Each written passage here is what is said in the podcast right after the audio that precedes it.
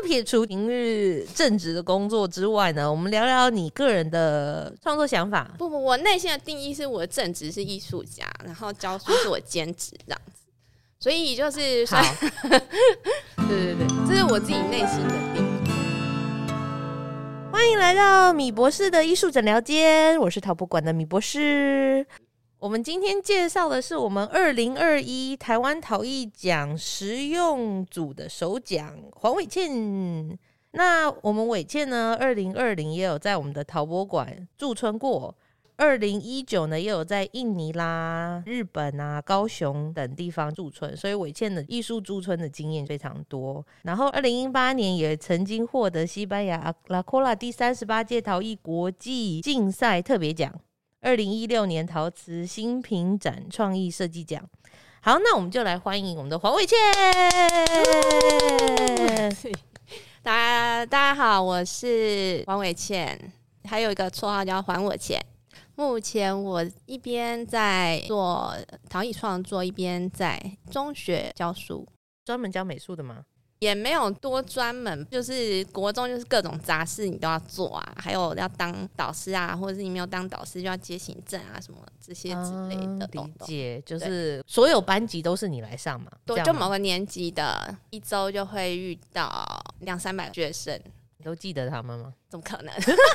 我都不记得他们。凭印象，老师今天就机记得我自己哦，机机械本能的上课。对，就是不想理他们的 上课方式。OK，好，那撇除平日正职的工作之外呢，我们聊聊你个人的创作想法。不不，我内心的定义是我的正职是艺术家，然后教书是我兼职这样子。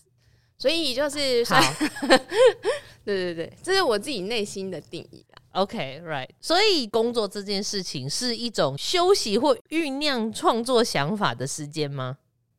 哦，对，因为就算没课，你还是得待在学校。嗯，所以那些空堂时间，如果没有处理学生鸟事的话，我就会拿来想一些事情啊。嗯，就是你你，然后让他紧紧就是扣住你的艺术灵魂嘛，这样。但是本来呢，我去从事教职，它就是一个 support 我从事创作这件事情。就有学生反问我说：“老师，你为啥要当美术老师？”我很老实的跟他说：“我就是为了赚钱。”所以你的学生有理解这件事情吗？他们大概很难理解吧？他们应该对这没什么没概念思考啦。他就、嗯、哦，就是老师这样讲，就抄下来。反正就是，但是教到另外一个老师的课堂上吗？对啊。哦，那个老师一开心想说：“我同事，嗯，果然是很懂得跟现实弯腰这样。”应该大家都是这样的，只是不敢讲出来吧。我一直说，大家 那个程度还有面向可能不一样。我觉得全世界的人最大的梦想应该都是不要工作吧，不是吗？嗯，躺着。对，但躺久了就觉得说我要做点事情，就做点事情也是自己开心的事情，而不会是去工作这件事。这倒也是啊，就是因为你不喜欢，所以人家才要花钱请你来做。对对对，嗯，好，那我们回归。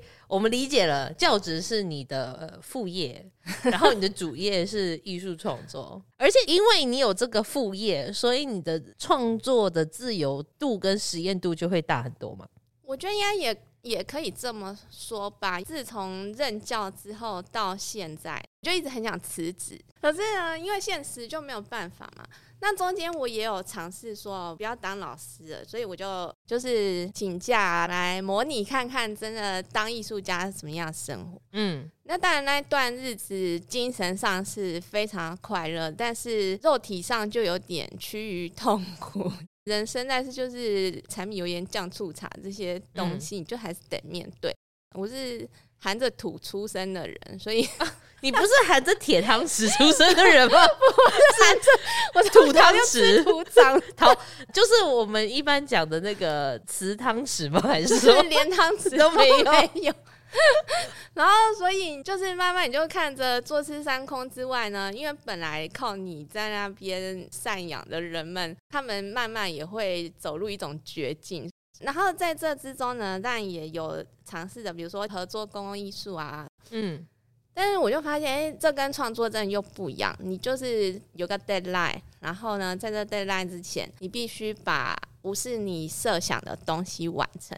它可能是别人设计的，或者是它是需要符合某种目的的这样。当艺术创作转变成工作形式的感觉，真的，但是他的转成工作又不是纯以个人的意志为出发点的时候，就是变成服务他人，就跟教书其实一样了。他最后就变成一个工作，可是我有点害怕这感觉。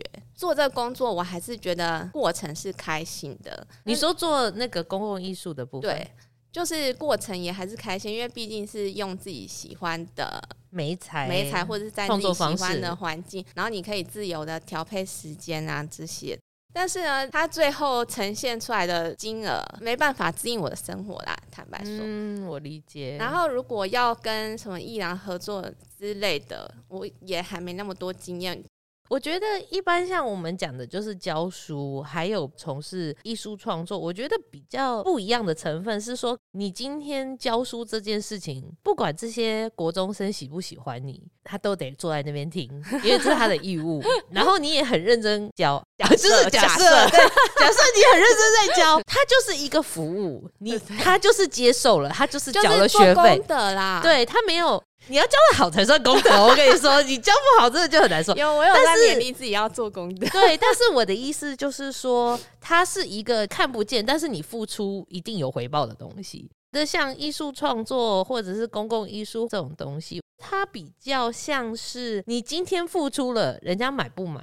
这就很难说，买买单。对，所以你讲的那个阵痛期，我我觉得可以理解，就是很多人一出来做创作的时候，遇到最大的问题就是他没有办法熬过这个阵痛期。然后每个人熬的方式可能不一样，有些人可能就觉得说，那我就找一份比较轻松的工作，完全不影响我的创作。但是你的副业不能算轻松，因为你的副业面对了很多很多人的问题。我也曾经想象，到底熬不熬过的震动起之外，熬过去之后，它会是我原本想要的那个风景吗？就是我觉得我创作核心，就像我看到你的问题说，为什么一直要这么实验性？就是这就是我我想要的，但有没有实验性，这又是另外一个层次的问题了。嗯，至少对你有实验性。可是就是我就是想要追求一种新鲜感跟突破感。我不是不想要，而是没有办法一直重复做相同的东西、相同的东西跟相同的事情，因为我就会觉得很无聊。如果连自己都觉得无聊的话，我相信那些作品出来一定无聊到一个爆炸。然后或者是像有时候我做出的作品，一开始觉得很有趣，他也曾经发表过，或是他有入选啊什么之类的。但是入选通常作品也不会被收藏嘛。嗯，那如果拿回家看久了，我觉得太无聊了，然后又没有地方，可能就选择把它砸掉。一个喜新厌旧的概念，就是，对对对。然后我觉得，因为创作最终就是 for 我是一个渴望自由，它就是我最后一块乌托邦。你不想玷污它？也不能说是玷污，但是 for 我而言，我就 是我就是觉得自己爽啦，不要管我，嗯、就是这样子。我懂你的意思。对啊，我们先回归到你的创作里面，很喜欢挑战啊，很喜欢实验性的东西，可以跟我们分享一下你的创作的思路，不同时期关心的主题这种转变。嗯，其实我一直以来最大的困扰就是我创作没有一个 type。嗯。我自己分析我的作品是没有这特质。一开始我觉得很困扰，因为我觉得要进入像课本上有一个艺术家，他固定一看到就是他的风格这样的。对对对，或者是看到长很丑的女人，你就知道他是毕加索的，或者是他眉毛连在一起，就是就是 Frida 什么的这样子。那一开始我想说啊，可是我创作不够久，还没有，可能学生心态出来，这个东西还没出来，这样。对对，所以我就是一直做。可是我一直做，我发现过一下子，我就会想要转变，我就不想要再做像我以前的。所以，好，我今天从我研究所开始讲哈，因为我陶艺是进入研究所遇到廖瑞章老师，我才开始去学习。因为我大学本来是中文系，可是后来到中文系的时候，师大的美术系就在我们宿舍旁边。然后跟美术系的同学是住在隔壁一条走道，对对对，就邻居。然后就每次看他们提画箱去上课，我就觉得超羡慕的，我也很想要那样子。然后我就开始去研究我要怎么去他们里面上课啊什么之类的。但是你纯粹只是因为看到你邻居就是拎着画枪走来走去，然后你就决定钻进美术系，是这样吗？是是是，OK。我的人生到现在都是凭着一股冲动。等一下，那你为什么会冲动填中文系？中文通常就是我科目最好的，然后也常被送去作文比赛，也有幸运拿一些奖。当然老师就会觉得啊，这个可造之才把你送去中文系。那时候我妈妈最想要我读英文系。全天下的全天下爸妈的梦想，外文系，青天外文系。但是我哥就外文系的，然后我就想，我才不要跟他一样。所以哥哥也是推波助澜的一个原因。其实他根本不知道这件事。哦，妹妹自己脑袋就是脑补很多东西，对，对自己小剧场。所以回到画乡，我就看到画乡就很羡慕。那这中间也是一段奋斗啊，因为辅系那时候也不是这么好考上，就他们也是要考那些术科什么的。可是我一点基础都没有，所以我就开始去找画室啊上课啊。哦，所以你努力要去辅修为目标？对对对对，而且为了这个辅修，那时候一个月家教应该赚得到一万块。嗯，就全部全数拿去交给画室老师这样子。我一直嘲笑自己是一个金钱的通道，就是钱从我手上流过去，哦、然后再流到画室老师手上。我只是把这边的钱搬到那边去。对对对，促进经济循环。是会去找画室老师，是因为呢，去考第一次没上。你说辅系是需要考的？哦？对对对，你们怎么那么严格？我以为只是要资格符合。不知道现在怎么样，可是在我那时候认知，师大美术系是很保护自己学生的，哦、就是权益的部分。对对对，因为还有水准等等这样。对对对，因为也许我们进去修课就会挤压到我要分他们的资源之类的，所以他们当然也是需要把关。但我也当时都没有基础，所以第一次没考上，那也是很理所当然。后来第二年才考上，那考上的时候已经大三了，所以为了把辅系修完。还延毕一年，可是我现在很感谢那时候我一个国文系的学姐，因为我本来到大四我就要放弃，但是她跟我说，嗯，黄海倩，我觉得你以后这样子你一定会后悔。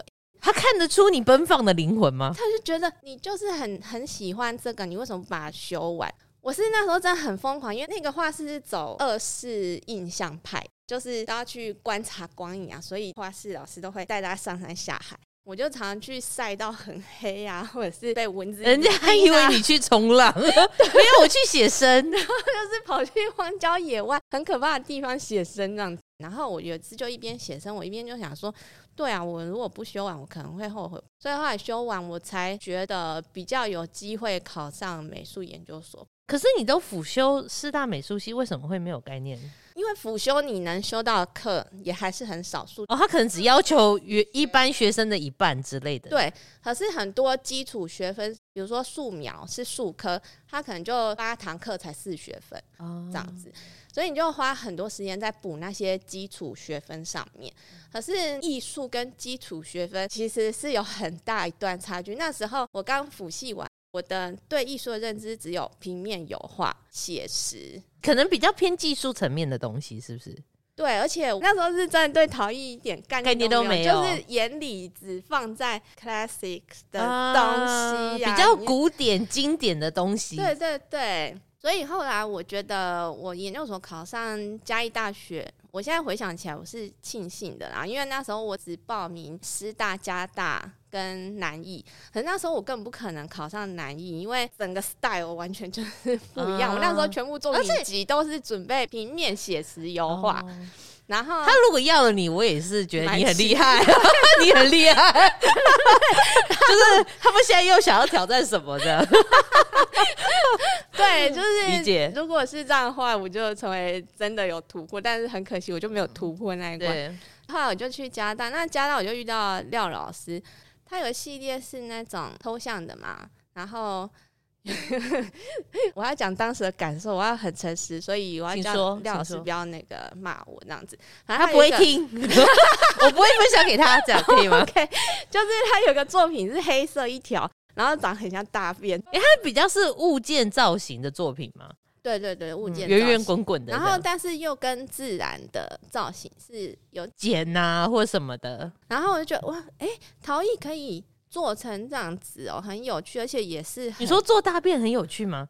对哦，好，我就是当时对那条大便特别有兴趣，然后一方面我也觉得，哎、欸，所以陶艺可以做雕塑哦。就是以前我是没有，你那时候看到师大陶艺教室，那个时候你只是想到什么拉胚吗？记得我有去看他们的期末展，主要以这样一个实用器的为主。我就是对这一块真的比较没有 view，所以我就看到廖老师的作品，我就觉得啊，原来陶艺可以这样。因为我本来以为雕塑只能翻石膏啊、翻 FRP 啊，或者是翻桶啊。嗯，那我就想，哎、欸，那陶土也可以做雕塑，所以我后来也是想说，啊，算了，不管啊，就想做啊，然后我就开始做。所以你陶艺是从研究所从零开始？嗯，因为其实我们研究所就没有分课或分组嘛，所以也不会有什么专门的陶艺课程。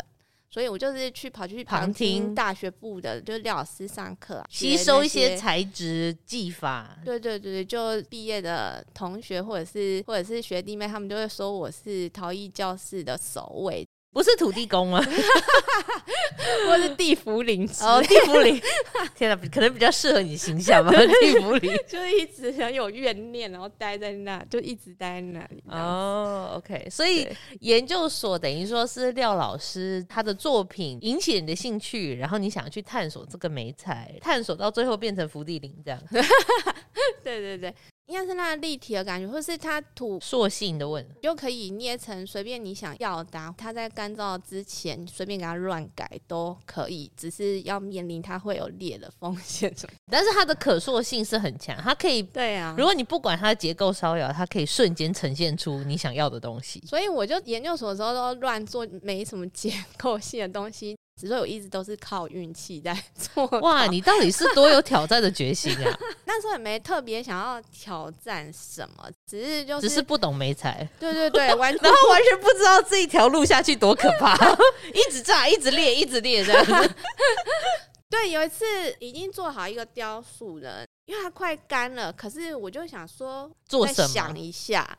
我就把它整个用湿抹布包起来，然后隔天去看，我整个都塌掉。哎、欸，我也做过这种事情。然后我想说，哎呀，我要好久回来才能看到它。过个年，哎，湿抹布多敷一点。回来说，哎、欸，奇怪，为什么它高度变？然后黑色塑胶一打开，哎呀，它怎么塌了？对，我那时候就是这样，而且我还不知道是因为我用湿抹布导致导致它，我还很生气。我说。怎么会这样？一定是有人碰那个台教室，就是大家进进出出，就还很气，很生气，说是谁来搞我这样？对对，自己回想起来，不然是自己杯气那边。我我懂，就是哈也觉得陶艺很适合我的个性。因为它有太多需要去学习跟探索，光是釉你就要研究很久，土也很多种，然后什么东西加在一起，你打开窑有可能又长不一样，烧窑速度啦，或者是烧窑的种类啊，烧窑的方式啊什么的，就是各种惊喜与惊吓交织这样子，就很适合我啊。嗯，你会觉得说一直有挑战，让你可以。对，对，对，有新的尝试，因为比如说画画，虽然也有很多不同的颜料什么的，嗯、可是画画比较立即性，这弄上去它的变化你可以预测，或者它就算不能预测，你再把它盖掉。那那你觉得这样的差别性，比如说你讲的绘画是它有即时性，所以它可以一瞬间的感动或什么，我觉得提笔画出来，可是陶瓷就没办法，陶瓷你或许可以。但是呢，你要离它烧出来，会不会你那个想法就开始改变，或那个感动就改变了？对，所以有时候，有时候那东西你做到一半放太久，你本来心里觉得啊，这做出来一定很棒，可是放一阵子之后，你觉得没 feel 了这样子。嗯、但最近我一个学弟，他现在是艺廊当红炸子鸡的平面艺术家。但是他想要跨界来做陶，他就说陶真的很麻烦哎，像画就很及时性啊，我就画完就可以看到它怎样啊什么的。大家都把工艺美才想的太简单了，因为大家呈现出来的就很不费工的，所以很多人看了久了就会觉得说。可能就跟绘画那样吧，这样弄一下就就出来了。殊不知你弄一下要弄很久，你要很控制，你要很懂它，你才可以在最快的速度做出这件事情。对对对，就是你要非常熟练了。对对，没有错。所以他在做的过程当然也是遇到很多挫折，所以放弃了吗？还没。哎呦，厉害哦，竟然还还没有放弃，人家最近要展他的那个陶的东西的。哦、但我觉得，就是跨来不同媒材之后，他就会有不一样的想法。所以你是还没有建立一个创作的主题，你就转向陶吗？对啊，那陶之后，你发现你的创作主题是什么？我觉得我的创作主题一直以来就是很我，就是很自己。应该说，我一开始会想要创作，或者是我喜欢画画这件事情，它原本就是我生活上的抒发。因为我就是很多情绪或者是很多想法的人，可是有时候这些事情，但我的意思是说，你的想法是指说生活中的片段，还是说只是情绪的抒发，还是说比较技术面的材料挑战？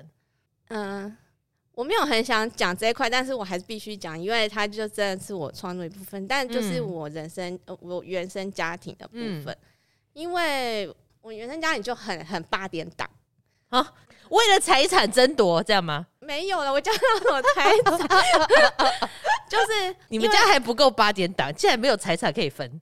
如果有财产可以分的八点档就好了。就是家的八点档困扰在于说没有财产可以分，我也不我也不上富人家的困扰这样。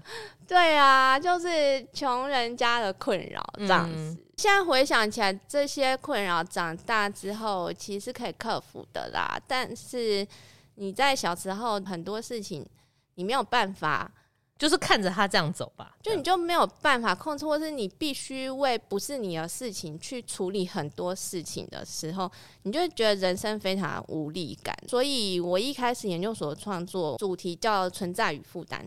嗯，然后也是因为我从小就一直思考说，为什么人要存在？为什么这样活着？就如果活着只是为了要让这些一直不开心的事情发生，那我们存在的意义又是什么？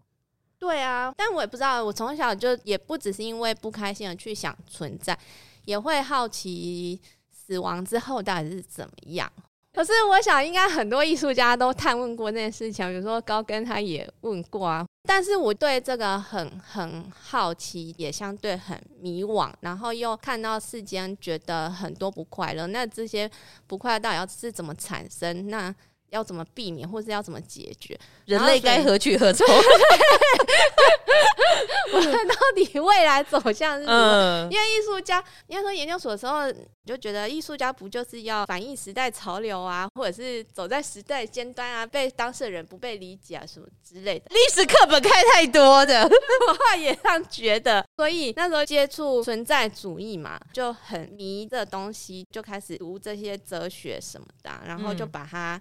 融入到我那时候的作创作里面。那时候，即便我做一只狗，它都长很悲苦。嗯，我的存在是什么？这样，一只狗在怀疑说我的存在是什么？差不多就是这样。OK，所以你的创作风格一直都是比较沧桑一点吧？我觉得应该有越来越多沧桑嘛。我现在正在经历返老还童的阶段。哦，后来就讲到那个孤寂嘛，是研究所之后吗？还是研究所之后？嗯，而研究所之后孤寂，我觉得很单纯啊，完全就是因为那时候跟前男友分手了。嗯，但呃，跟你讲，就是这种都是创作的动力。但是一方面也是分手之后。也才是自己跑出来弄自己的工作室，因为那时候是呃一百零二年的时候，我刚好在高雄桥头糖厂驻村。嗯，呃，我虽然是高雄人，可是我家不是住在那里。可是我去那边驻村之后，我就爱上那边环境。刚好那时候又分手嘛，闲闲没事干，所以我就跑去那边租房子，开始自己弄工作室啊什么之类的。这也算是转移注意力的一种吧，是不是？可是会分手也是因为创作，因为那一位他就是不愿意我去创作，因为创作其实会瓜分掉很多工作时间，对对对，对，然后又会接触到很多人，所以跟他分手之后虽然很难过，可是一方面也是放飞的鸟。所以那时候完全就是一面很伤心，一面很开心，在投入创作。好辛苦哦！你要跟你前男友说中文系都拉不了我，你觉得你可以吗？呃，我也不知道，反正他就没有办法，他太爱你了。我只能说，你不准去当艺术家，你不准离开我的视野的。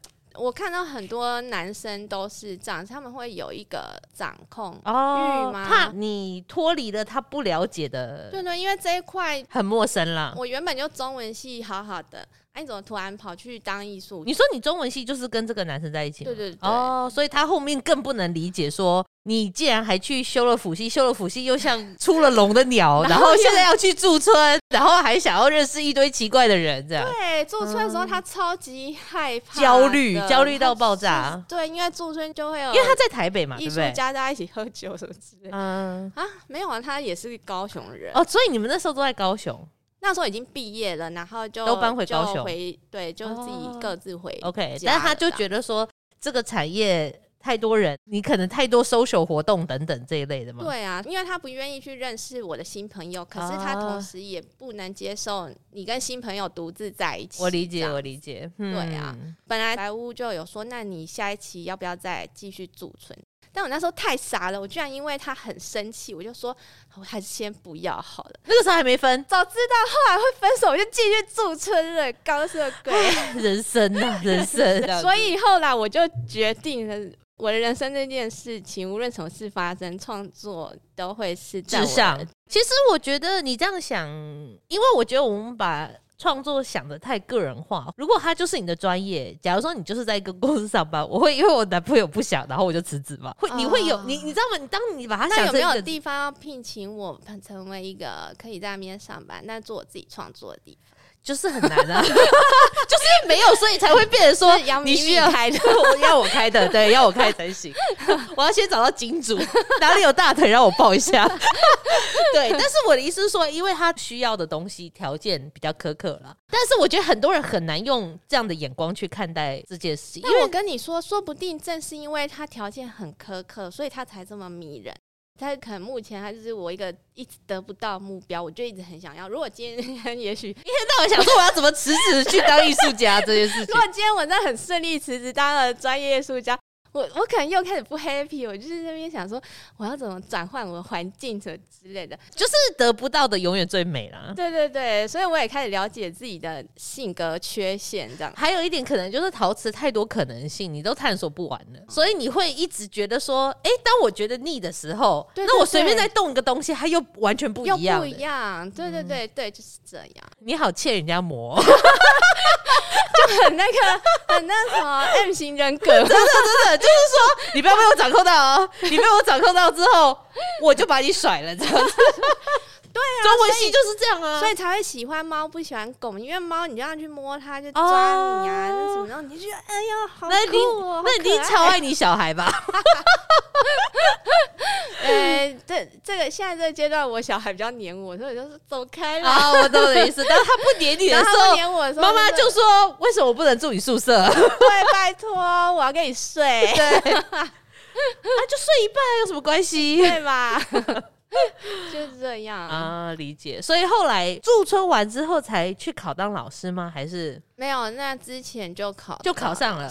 应该说我在考上老师之前呢，我觉得我人生中只有一件后悔的事，是那时候刚快毕业的时候，呃，廖老师有问我说：“哎、欸，成大那时候好像有缺一个讲师，你要不要去试试看？”那时候我跟他说不要，我说我要去卖蚵仔米刷。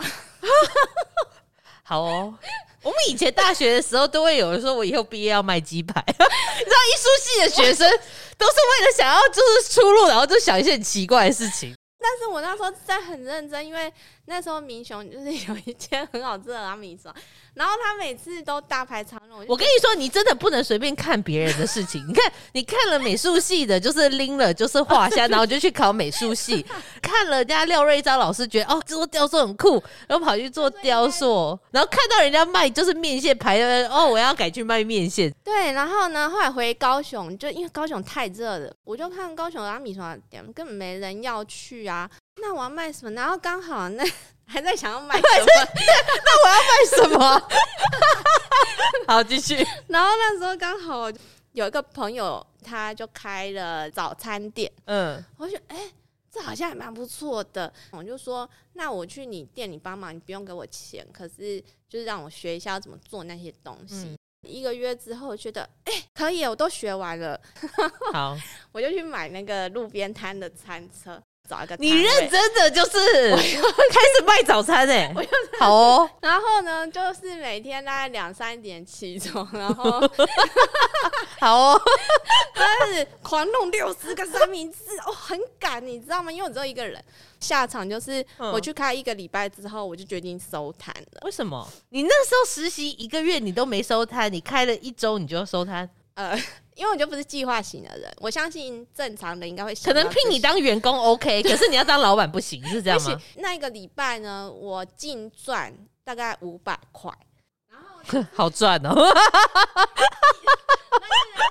但是最后一天了，早上出门的时候，因为太迷茫了，就是很想睡觉。然后一个右转卡到一台车，他的保险杆，所以那个礼拜又赔了他那只保险杆，根本没你倒你倒贴。然后一方面我也想说，当老板就是请员工来弄弄啊什么就好了。可是我根本没赚钱，我怎么请员工？然后一直开下去，我就整天都绑在那里，我连假日都没有。我是要怎么创作？嗯。然后那时候就跟我妈借钱，再借了四五万吧。嗯。我想说，算了算了，收一收去考教真了。真的不是四五万可以解决的问题的。这不是你借了四五万或借了四五十万可以解决的问题。因为我家小时候很穷，所以对我而言四五万就是很多的数。嗯，我理解，大概四五十万那种概念感觉。对对对，所以我想说啊，不行，我再这样下去，我要负债了。我懂，就是那个，因为你对于金钱觉得四五万很多，所以他就一直流失，你的那个心痛感，还有那个感觉就会一直放大。天哪，怎么包袱收拾收拾就去考教证了，所以立马就去考教证。所以就是天下父母，你就不用太担心你小孩不去干嘛。因为我妈一开始也说，你就去考教证就好。说不要，我就不想当老师。我这辈子最不想当的就是老师。我跟你讲，这种话绝对不能讲。我绝对绝对不能说 never say never。我现在就要说，我这辈子最不想当就是艺术家。对，你要这样讲，你就会变成艺术家。对对对对对。理解，好好笑喔。所以你包袱款款就去考教甄，我就很老实的考。可是我觉得，可是我觉得那个也是你很呃，就是你经历过了这些事情之后，发现哦，原来事实的本质不是你想象中长那样。世界不是这么简单，对，事情不是你想象中这样的。对对对，嗯。所以我现在就是，所以你就会比较认命的，很很认很认命。哦，我昨天看一个影集，他就是讲一一句话，我觉得有戳到你。对对对，很启发。他就。他是一个祈祷词啊，我没有我没有宗教信仰，但是他就说：“哦，主啊，请你让我接受不能改变的事，但是呢，让我勇于改变我能改变的事情，并且赐予我智慧分辨这两者不同。”这叫做呃，我接受命运，但请赐给我自由意志。对，可是什么是命运？什么是自由意志？就是你在这当下可能是看不出来的，嗯、所以你还是要去。尝试去分辨它，那样子，对，就是什么你可以不能改变的，然后什么是你可以想办法去调整的，嗯，所以我就觉得，好吧，现以前那辞不辞不辞职这件事情很纠结我，但是现在越来越没这么纠结了，因为反正就辞不了嘛，这这，嗯，就是我我又不是有什么金元背景啊，没办法，那。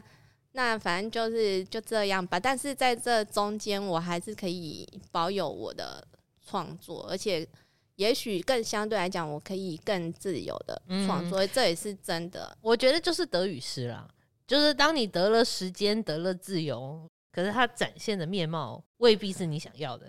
对啊，而且自由得到了，还有什么？有趣呢？对，就是你就是一个得到就不要的人了，就是这样得到啊，原来就是长这样啊，那可不可以换别的？喜新。所以其实至少就是老师他还有寒暑假这件事情，让你可以平衡一下嘛。平日我还是要挤出时间维持创作，所以平日两三个晚上我就是。我就是跟我老公说，小孩就是你的了，所以来，我们先聊聊。请问，就是家庭生活跟创作，这要怎么怎么平衡跟维系？你就要以创作为前提来选择老公啊。Uh, OK，这位老公 刚好他他没有这么的外向，他就不会一直需要你找他出去玩，反而是我想要找他出去玩的时候，他说可以不要吗？在家。然后，然后刚好他也蛮爱小孩这样子，哦、所以照顾小孩他也还可以，还不错。OK，那当然，比如说像我留职停薪那段日子，他也就比较辛苦，因为我就整天在工作室。然后你是为了赶展览，还是为了那时候就是为了那个公共艺术的案子？反正那时候为了钱是接了一些东西，因为想要做陶这件事情是一个我的需求。可是做了这些额外的 case，这些 case 之后，反而不一定有什么创作的想法，因为你已经在做，我已经在做陶了，就觉得很开心啊。嗯可是事实上，在领钱的时候，哎、欸，没钱。我相信有人可以啊，但是我就我就好像不是那一种那款。后来刚好做完那个案子之后，我就来陶博馆驻村了这样子。驻村的时候，那时候刚好想说，呃，好不容易有时间来一直创作，我一定要来搞一个大一点。对，好不容易有时间，然后又有钱，然后要全心全意。对，所以也是也是蛮感谢他啊，真的，真的，不然他如果明明就是你还在要搞你的大事业的时候，哎、欸，老婆，那个衣服还没洗，哎，哎，这个小孩哭了怎么办？就是你会崩溃。我跟你说，我即便我没在搞我事业，我我也觉得我不能接受我另一半是。这样，嗯，对啊，因为现在都什么年代了，真的，我们要好好的 沟通，沟通，沟通。这是单向还是双向？温温柔了单向沟通，哦，是是是是是。OK，所以老公会帮你 handle，比如说家里的事情这样子。嗯，所以你那个时候来陶博馆计划是什么？那阵子吧，我就对陶艺跟新美的结合就。有新媒体就蛮有兴趣的，可是我就在想，陶艺跟新媒体要怎么结合？除了投影或者是录像，但是我好像没有看过机械的，嗯，所以我就想，哎、欸，没看过，那我就来做一个好了。那时候就滑手机，又刚好看到时间轴这东西。那时间轴因为它是一个线性的，我的个人倾向喜欢线性多于色彩，所以比起就是水彩跟油画，你更喜欢素描喽？对，我还蛮喜欢素描，像我以前有一系列都是做树，然后都都有树枝。那时候就有人问我说：“为什么你都只做树枝不做树叶？”然后我就想：“哎，对啊，为什么？你是还蛮直觉的在创作，就是都要有人问我才会。”哦，原来是这样啊。哎、欸，我在看树的时候，我真的都没看到树叶，我都只看到树枝。你该不会是看你小孩都没看到他头发，只看到他头吧？我可能只看到他牙齿啊，哦对，什么之类的骨骼。他在我眼中是个骨头人。对，反正我可能眼睛也有点缺陷吧。我想概念上呢，我是希望可以做虚的东西。这跟你研究所探讨的主题有关吗？已经没有关系了，跟存在没有关了啊。不过也有关啦，因为我自从搬上来新北之后，我的移动量很大。就以前在高雄的时候，我是公司跟住家一起嘛，然后学校也在附近，七点四十五上班，我只要七点半起床，我就来得及了。可是现在无论哪里，我都要跑十几公里以上，我才到得了。那这件事情本来我就知道了，可是我在划那个时间轴的时候，那个感觉更明确。嗯，所以我就觉得说，哎、欸，我的人生其实是一个点到点之间的虚空而组成的。我就把想把那个虚空的感觉做出来，嗯、所以就是那就是我那一条条黑色的东西。那机械的结合版，我的想象是要把东西都放在一个桌上啊。然后让那桌子是震动的，然后让它可以互相碰撞，感觉就是一直在破坏作品而已。这个破坏作品也是因为我工作室常常在搬迁，工作室已经搬四次。那有时候觉得自己以后不会再展的作品，我就不想留了，我就会把它敲掉。敲第一下的时候就会觉得很可惜，有点心痛，有点心痛。但是越敲就觉得越爽，像在告别你了过去。所以就想要融合这个感觉在里面嘛，就是破坏啊，重生这样子。后来我就决定用悬吊的装置，但那个装置我自己又不会做，所以要找到会做的人，我也是费了千辛万苦。我还是蛮想继续发展的，所以就很想要自己研究那些机械，希望有人可以教我。谢谢。哦，现在在争争厂商，争争有。我最近有个想法，我想要做被踩碎瓜牛，被踩碎的瓜牛。因为我现在在竹围工作室，然后边做大瓜牛，下雨就会跑出来。哇哦，它就是常被踩到，那个踩到的瞬间感觉只是很五味杂陈，难以形容。嗯，你就觉得、呃、很恶心，但又觉得很可怜，然后就觉得对不起他，可是又无可奈何。心中的闪过去的念头就是，就是宇宙大爆炸，就是什么都在里面那种感觉。我理解，我我完全可以感受到的感觉。对啊，这个感觉我印象很深刻，是因为我在白屋驻村的时候也在，就是我很喜欢乡间的风貌，所以常去乡下，然后下雨，这些瓜牛就会跑出来，然后你到懂我的意思。可是这跟动力机械雕塑会有什么关系？你会把这个元素倒在哪里？就是它踩碎的瞬间，但我不知道怎么弄，嗯、请大家协助我，谢谢。真的很妙哦，因为你每次在想的时候，你没有一个完全预期，你只是一个大概的形式，然后要想办法去执行跟完成它，就是很发散啊。因为后来你陶博馆做的那个发表会是人路过感应，然后它悬吊的东西就会震动，而且你要震动说它不会马上全碎，它还要经过一段时间嘛，你总不能第一次震了之后全碎，那就没东西可以展。我本来以为第一次震了全碎，但是后来就没有。我那时候是没有担心它全碎，是因为前面有部分是没有哦，不是在装置，就那个装置全部碎掉是没有关系，因为反正还有其他作品在。对，然后因为碎掉的那部分也是我想呈现，就刚好碎掉跟没碎掉它是有个呼应这样子。嗯，那后来我发现，哎，这样慢慢碎掉，刚好也很 fit 那个样子的感觉。哦，因为你取名叫什么？量子趋近。探讨人生到后来好像不可避免的，都会碰到这么，就有点玄学又有点科学这样子。量子它的理论就是我动你就动，我不动你就不动，所以才会做那个感应的装置。对，我本来只有想要让它间隔几分钟，然后它就自己动。本来的想象这样。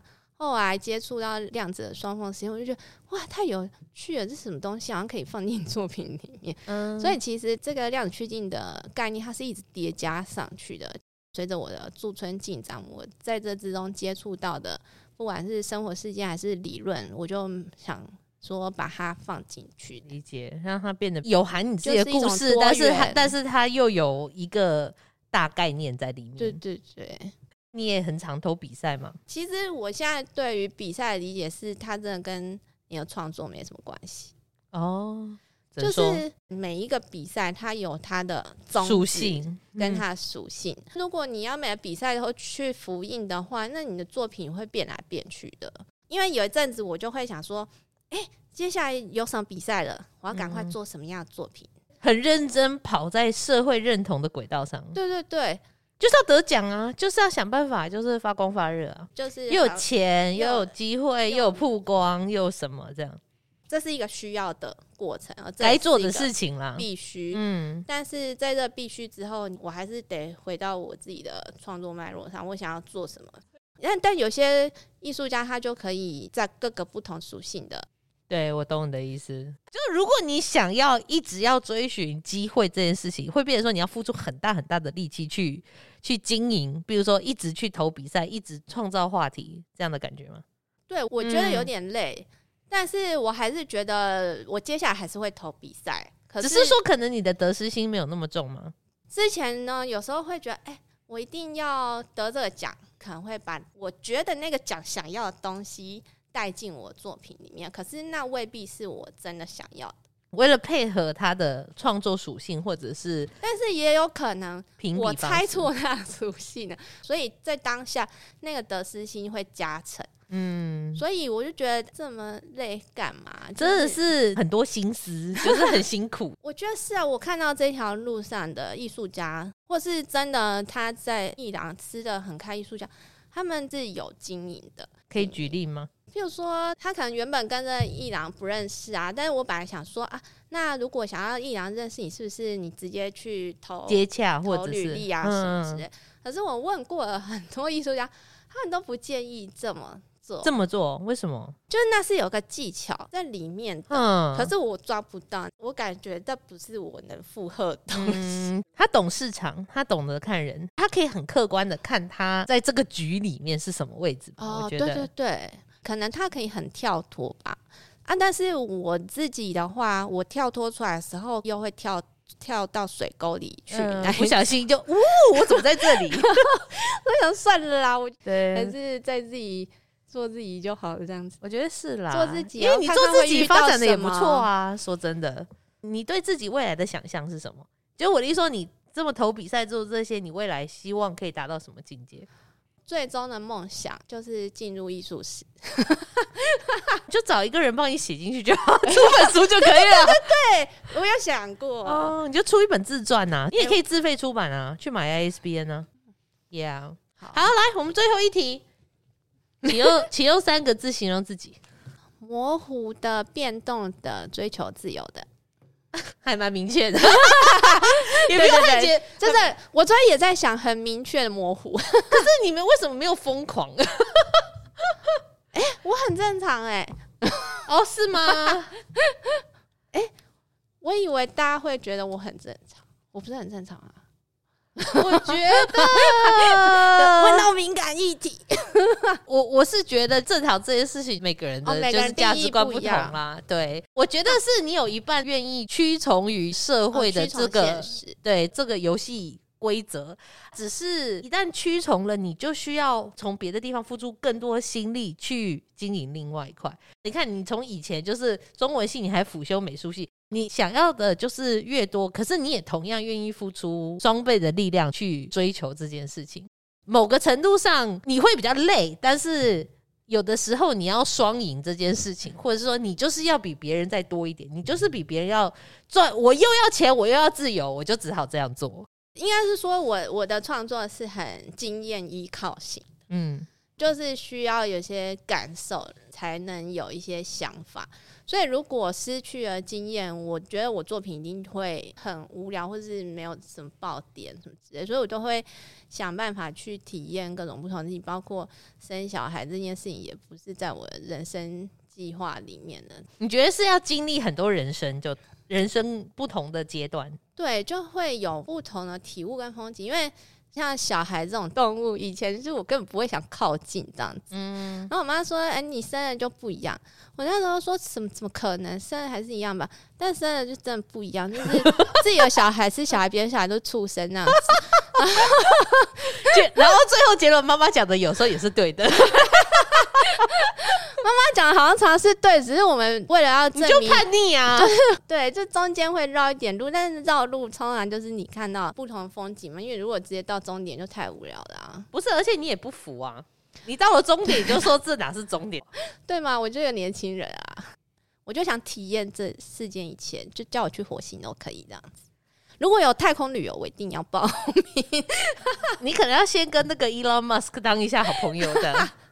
对对，叫他把我用可以送回来的火箭送出去。我懂。好啦，那我们今天谢谢伟倩跟我们的分享。那如果有想要跟他继续联系，或想要知道更多的话，那就联系你的粉专吧。对，有想要卖我试片的哦，对，或者是说有办法跟你提供什么机械装置？对对对，如何些 些想法？牛睡请洽他的粉砖，好不好？或者请洽他个人。我的粉砖叫伟倩黄，很奇怪，我就改不掉。反正大家在私下请教。好，OK，那我们今天的艺术诊疗室就到这边喽，拜拜。好，谢谢各位。